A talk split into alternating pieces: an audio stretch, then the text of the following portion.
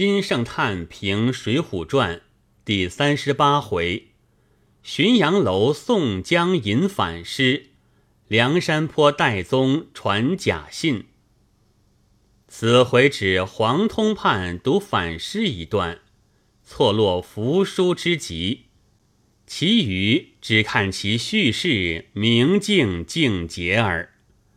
浔阳楼饮酒后，忽写宋江腹泻，是作者惨淡经营之笔。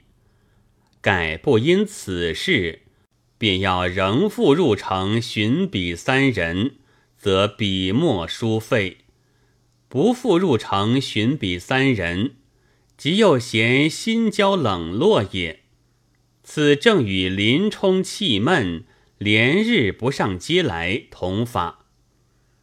写宋江问三个人住处，凡三样打法，可谓极尽笔墨之巧。至行入正库，饮酒吟诗。